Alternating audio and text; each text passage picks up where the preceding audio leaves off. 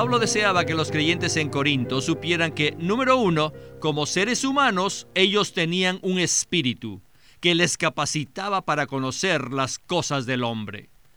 Y que, número dos, como creyentes de Cristo, habían recibido al Espíritu de Dios que les capacitaba para conocer las cosas de Dios. Bienvenidos al estudio Vida de la Biblia con Winnesley. Un estudio completo, detallado y riguroso, libro por libro, desde Génesis hasta Apocalipsis, que se centra en experimentar a Cristo como vida a fin de cumplir el propósito eterno de Dios pueden escuchar gratuitamente todos los programas radiales del Estudio Vida o leer en línea los libros del Estudio Vida en nuestra página de internet radiolsm.com. Una vez más, radiolsm.com. La radio es un medio de comunicación maravilloso, pero ¿qué clase de transmisión recibe usted en la radio? Bueno, Primera de Corintios 2.13 dice, lo cual también hablamos, no con palabras enseñadas con sabiduría humana, sino con las que enseña el Espíritu, interpretando lo espiritual con palabras espirituales. Una vez más, queridos radioescuchas, bienvenidos al estudio vida de Primera de Corintios. En esta ocasión el mismo se titula lo espiritual es comunicado con palabras espirituales a los hombres espirituales. Y para el programa de hoy nos acompaña Miguel Nájera, que nos dará sus comentarios. Saludos, Miguel. Muchas gracias. Me gozo de estar aquí, ya que hoy abordaremos un punto muy importante. Y es que las cosas espirituales son comunicadas con palabras espirituales a hombres espirituales. Miguel, como introducción al programa, ¿Nos puede usted explicar a qué nos referimos cuando hablamos de hombres espirituales? Conforme a la enseñanza de la Biblia, el ser humano ha sido creado en tres partes, cuerpo, alma y espíritu. Primera de Tesanolicenses 5:23 dice, y el mismo Dios de paz os santifique por completo, y vuestro espíritu, vuestra alma y vuestro cuerpo sean guardados perfectos e irreprensibles para la venida de nuestro Señor Jesucristo. Todo ser humano tiene un cuerpo, un alma y un espíritu. Como creyentes de Cristo, el Espíritu de Dios ahora mora en nuestro espíritu, ya que recibimos vida eterna. El hombre espiritual niega la vida de su alma y no vive por ella, sino que vive, obra y actúa conforme a su espíritu humano. El hombre espiritual permite que todo su ser sea dominado por su espíritu humano, el cual ha sido regenerado por el Espíritu de Dios. Muchísimas gracias, Miguel, por esta palabra. Comencemos, pues, el estudio vida con Winnesley. Es muy claro en la historia que en Grecia se practicaban dos cosas. Primero, la filosofía. Y segundo, ¿qué cosa era? Sí, la gimnasia. La filosofía la usaban para cultivar la mente, ¿verdad? La mente, la mente, la mente. ¿Y la gimnasia para qué? Para el adiestramiento y desarrollo del cuerpo. La cultura griega era para estas dos cosas. Y hoy en día también se hace mucho énfasis en el desarrollo del cuerpo y de la mente, pero se pasa por alto totalmente al espíritu. Las universidades enfatizan esto, ¿verdad? la gimnasia y la filosofía. No tienen nada del conocimiento del Espíritu. Cuando hacemos mención del Espíritu nos dicen, ¿qué es esto? Hace 20 años cuando llegué a este país, los hermanos me dijeron que no habían oído nada del espíritu humano. Este era el problema de los creyentes de Corinto.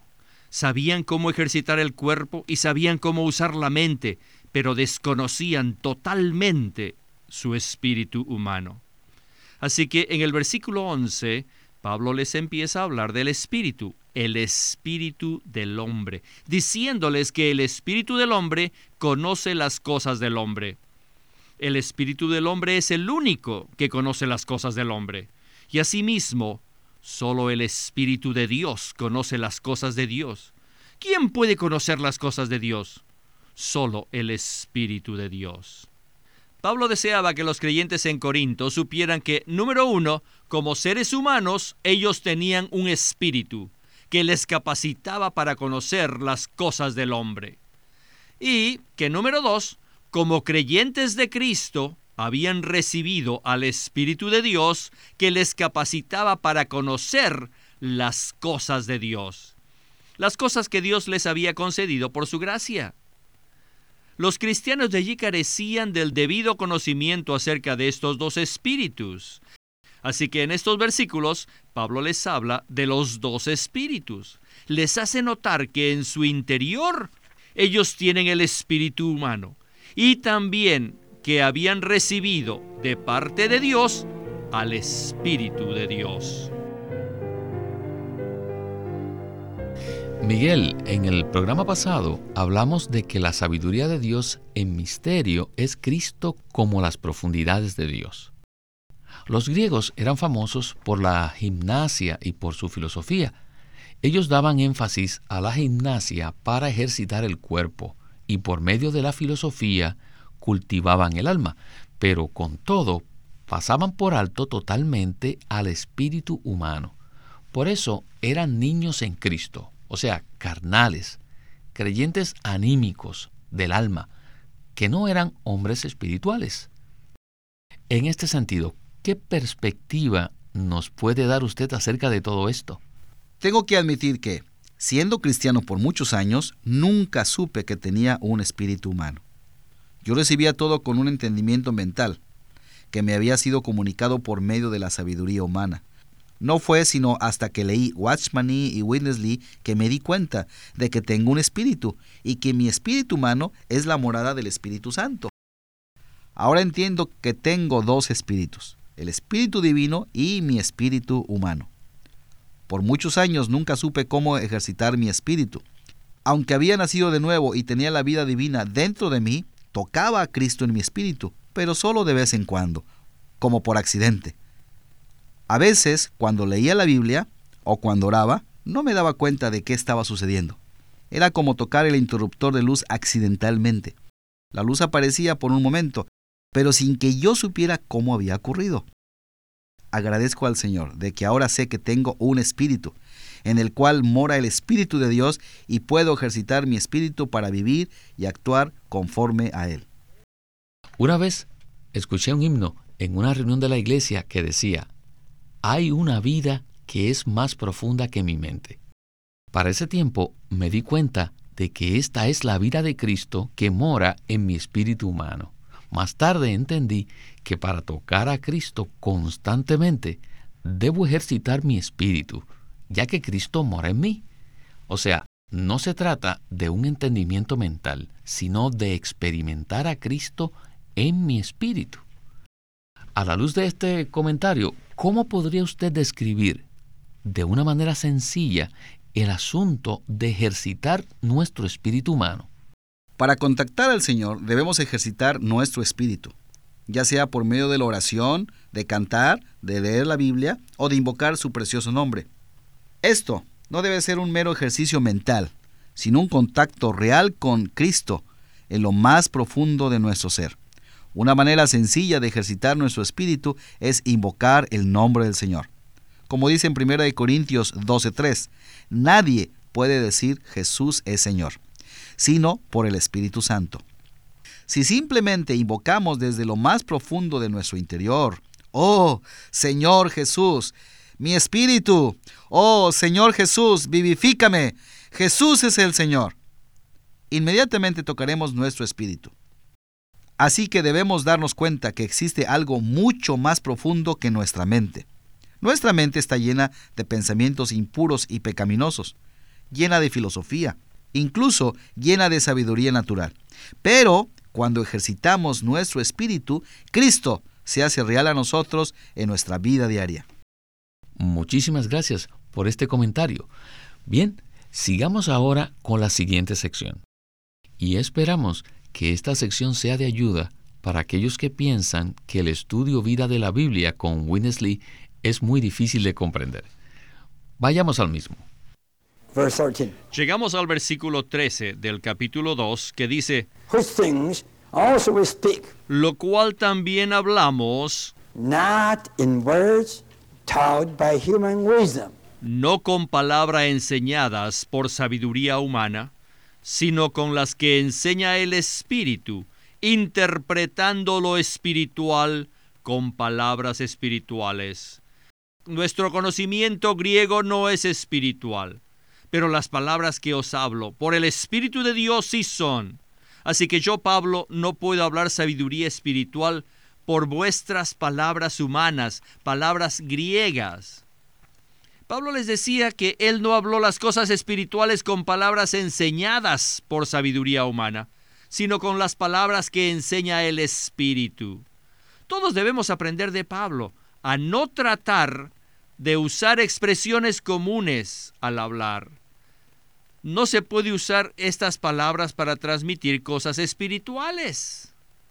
Esto significa que no debemos reducir la norma de nuestra predicación al nivel de la expresión humana.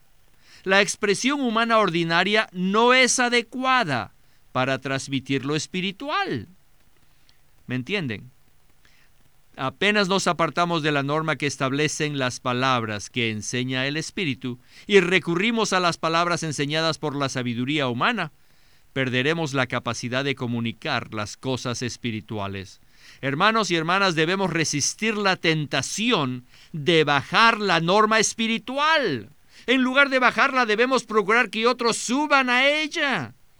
En muchas ocasiones me han presentado esta exigencia y de diversas maneras pero siempre he rehusado descender al nivel de la sabiduría humana. Y más bien he animado a otros a que por la misericordia de Dios asciendan a esta norma. Sencillamente no podemos comunicar las cosas espirituales por medio de la filosofía griega, la ética china o las expresiones comunes estadounidenses. No, la única manera de comunicar las cosas espirituales es usando lo espiritual, es decir, usar palabras espirituales. Esto constituye una importante lección que todos debemos aprender. Los que tradujeron la Biblia al idioma chino aprendieron la importancia de emplear palabras espirituales para comunicar las cosas espirituales. Por ejemplo, el Nuevo Testamento a menudo usa la expresión en Cristo, pero en el idioma chino era imposible expresar el hecho de que una persona pudiera estar en otra. Y los traductores no alteraron la expresión en Cristo, ni intentaron adaptarse a las limitaciones del idioma chino en este asunto. Más bien ellos inventaron una nueva expresión china para comunicar la idea de estar en Cristo. Más tarde, esta expresión llegó a ser muy popular en el idioma chino, y esto nos muestra que si comunicamos lo espiritual con palabras espirituales, con el tiempo otros aprenderán a escalar al nivel divino. No bajen a su nivel, sino más bien súbanlos a este nivel, al nivel divino. Bueno, entonces comunicar las cosas espirituales con palabras espirituales implica que no debemos bajar la norma de nuestra predicación al nivel de la sabiduría humana, sino que debemos mantener la norma transmitiendo las palabras que enseña el Espíritu Santo y procurando que otros escalen a ella. Esto nos lleva a concluir que es importante que resistamos la tentación de bajar la norma espiritual. ¿No es así? Sí, quisiera leer el versículo 13 nuevamente lo cual también hablamos, no con palabras enseñadas por sabiduría humana, sino con las que enseña el Espíritu, interpretando lo espiritual con palabras espirituales. Todos necesitamos subir para mantener la norma espiritual y no tratar de comunicar las cosas de Dios por medio de expresiones humanas comunes. No es un asunto de psicología americana o filosofía griega o sabiduría oriental. Todos nosotros somos como los corintios, estamos llenos de nuestra cultura, nuestro conocimiento y nuestra sabiduría, y expresamos las cosas conforme a nuestro entendimiento natural. Pero la norma espiritual en la Biblia requiere que ejercitemos nuestro espíritu y presentemos a otros la realidad espiritual usando palabras o expresiones espirituales que están en la Biblia y que enseña el Espíritu de Dios. Solo de esta manera podremos comunicar fielmente a otros las cosas profundas de Dios. Tan pronto nos apartamos de las palabras que enseña el Espíritu y hablamos palabras enseñadas por sabiduría humana, perderemos de inmediato la capacidad de comunicar a otros las cosas espirituales. La única manera de comunicar las cosas espirituales es usando palabras espirituales. Aunque otros no nos entiendan al principio, con el tiempo aprenderán a escalar la norma divina. Esto es muy importante. Entonces, si no usamos palabras espirituales, ¿con qué estamos atrayendo a las personas? Recuerdo el testimonio de un hermano que fue a una reunión donde estaban millares de jóvenes y le preguntaron qué le atrajo a esa reunión. Él reconoció que no fue allí motivado por recibir las cosas espirituales, sino por la elocuencia del orador.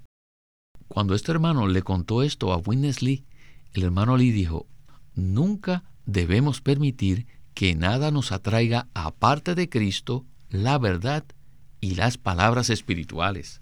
Cuando la Biblia dice que el nombre anímico no acepta las cosas que son del Espíritu de Dios, eso debe de ser una advertencia para nosotros. No debemos tratar de entender las cosas espirituales usando nuestra comprensión natural, ni la cultura, ni la manera americana, ni la ética china, ni la filosofía japonesa, ni la manera hispana. Tampoco debemos tratar de comunicar las cosas espirituales por medio de nuestra cultura, tradiciones o costumbres, sino que debemos expresar la verdad usando palabras espirituales. Necesitamos las palabras del Espíritu para poder comunicar las cosas espirituales a los hombres espirituales. Pues bien, Miguel, esta es una muy buena introducción para la última sección del programa. Ahora continuaremos con Primera de Corintios 2.14. Now, verse 14. El versículo 14 dice, But a soulless man pero el hombre anímico, o sea, el hombre del alma, does not receive the things of the Spirit of God, no acepta las cosas que son del Espíritu de Dios, porque para él son necedad y no las puede entender, porque se han de discernir espiritualmente. ¿Quién es el hombre anímico? Un hombre anímico es un hombre natural, uno que vive por su alma y no por su espíritu. Tal hombre no recibe las cosas del Espíritu de Dios, sino que las rechaza. Los judíos religiosos, los cuales exigían señales, y los griegos filosóficos, quienes buscaban sabiduría, eran ese tipo de hombres, para quienes las cosas del Espíritu eran necedad. Según el contexto de Primera de Corintios, un hombre anímico es uno que vive según la cultura griega. En principio, los que viven según su cultura son anímicos. Si un creyente chino vive según la ética china, este es anímico. Asimismo, si un hermano estadounidense vive en su cultura moderna de los Estados Unidos, él también es anímico. En conclusión, un hombre anímico es una persona que vive en su cultura. En el versículo 14 Pablo pone énfasis en el hecho de que las cosas que son del Espíritu de Dios se han de discernir espiritualmente. Si queremos discernir las cosas espirituales, es necesario saber que tenemos un espíritu. Aquí no dice que hay que discernirlos mentalmente o físicamente o científicamente. No, sino por el espíritu, espiritualmente. También debemos darnos cuenta de que el Espíritu de Dios habita en nuestro espíritu. Además, es necesario que ejercitemos nuestro espíritu para discernir las cosas espirituales de manera espiritual. A las personas que no ejercitan el espíritu, les es imposible juzgar a un hombre espiritual. Pero nosotros podemos conocer las cosas espirituales porque tenemos la mente de Cristo. Él es uno con nosotros y su mente llega a ser nuestra mente. Esta debe ser nuestra práctica y esta debe ser nuestra experiencia. Miguel, el versículo 16 dice que tenemos la mente de Cristo. Puesto que somos uno con Cristo orgánicamente, tenemos todas las facultades que Él tiene. Por eso podemos conocer lo que Él conoce. No solo tenemos la vida de Cristo, sino que también tenemos su mente. Esto es maravilloso. La mente es la facultad de la inteligencia, el órgano del entendimiento. Podemos conocer la mente de Cristo porque su espíritu ahora mora en el nuestro. A medida que ejercitamos nuestro espíritu, Él nos infunde y llega a ser el todo para nosotros. Y por eso podemos llegar a tener los pensamientos de Cristo. Es necesario que Cristo sature nuestra mente a partir de nuestro espíritu, haciendo que nuestra mente sea uno con la suya. Esto es maravilloso. Tenemos la mente de Cristo y al ser uno con Él podemos discernir las cosas del Espíritu de Dios. Entonces, de esta manera no tendremos un discernimiento meramente mental, sino espiritual. Ciertamente, lo espiritual es comunicado con palabras espirituales a los hombres espirituales.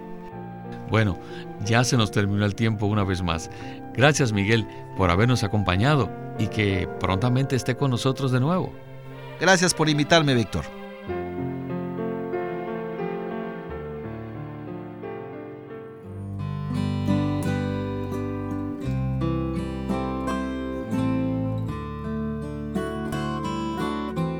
Living Stream Ministry tiene el gusto de presentarles un libro titulado Vivir a Cristo, escrito por Witness Lee. En este corto libro de tres capítulos, el hermano Lee abre este tema tan importante presentando los dos pecados del hombre ante Dios. Y dice así, solo hay dos pecados por los cuales el hombre es culpable ante Dios si usted no ha creído en Cristo, usted irá al lago de fuego y perecerá allí, no por causa de algún otro pecado que haya cometido, sino por no creer en el Señor Jesús. Y después cita Juan 16:9 que dice, de pecado por cuanto no creen en mí. En la actualidad, el único pecado por el cual los incrédulos son hallados culpables delante de Dios es el pecado de la incredulidad. Así es que muchos hombres buenos, aunque jamás hayan cometido ningún asesinato, ni robo o adulterio, irán al lago de fuego en la era venidera. Y tal vez allí ellos argumenten con Dios diciendo, yo no he pecado, ¿por qué entonces estoy aquí en el lago de fuego? Y Dios les responderá entonces, porque no creíste en Jesús. La gente perecerá debido a su incredulidad.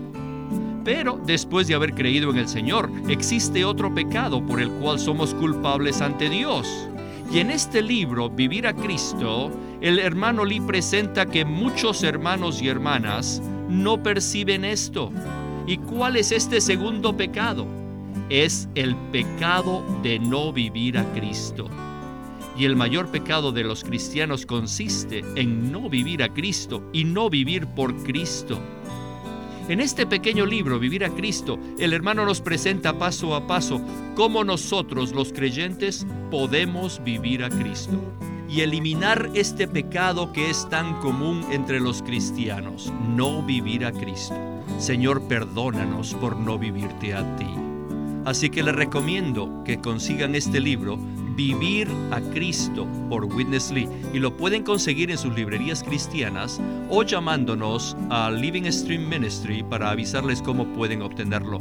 El título es Vivir a Cristo para que no sigan cometiendo el pecado de no vivir a Cristo. Así que les recomendamos este libro, Vivir a Cristo por Witness Lee. Witness Lee nació en 1905 y fue criado en una familia cristiana.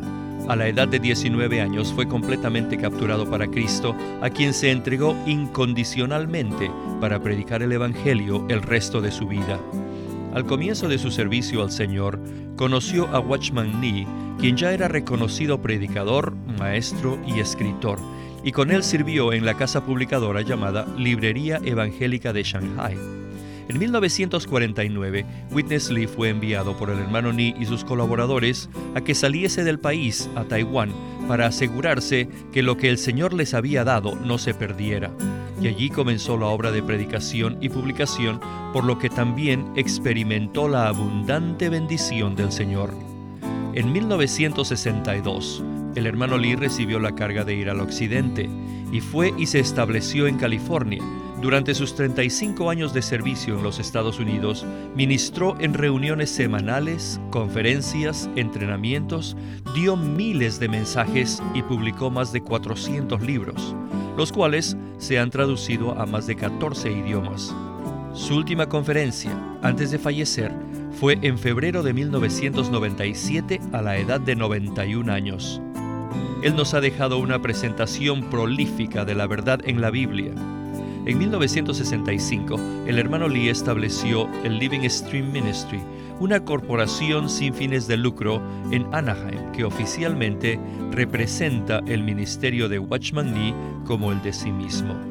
Este ministerio enfatiza la experiencia de Cristo como vida y la unidad práctica de los creyentes.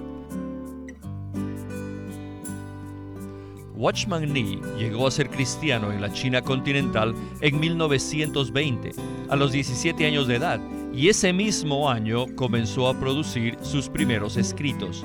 En casi 30 años de ministerio se demostró claramente que él era un don especial que el Señor dio a su cuerpo con el fin de adelantar su obra en esta era.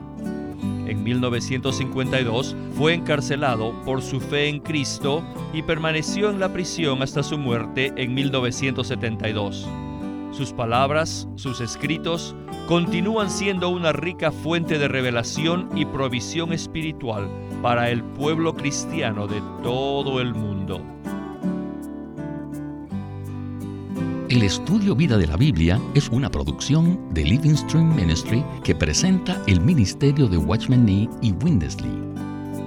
Queremos animarlos a que visiten nuestra página de internet libroslsm.com. Allí encontrarán los libros impresos del ministerio de Watchman Nee y Windesley la Santa Biblia versión recobro con sus notas explicativas y también encontrarán folletos, himnos, varias publicaciones periódicas y libros en formato electrónico.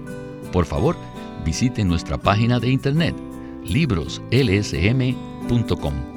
Una vez más, libroslsm.com. O llámenos a nuestro teléfono gratuito 1 800 810 1149. 1-800-810-1149.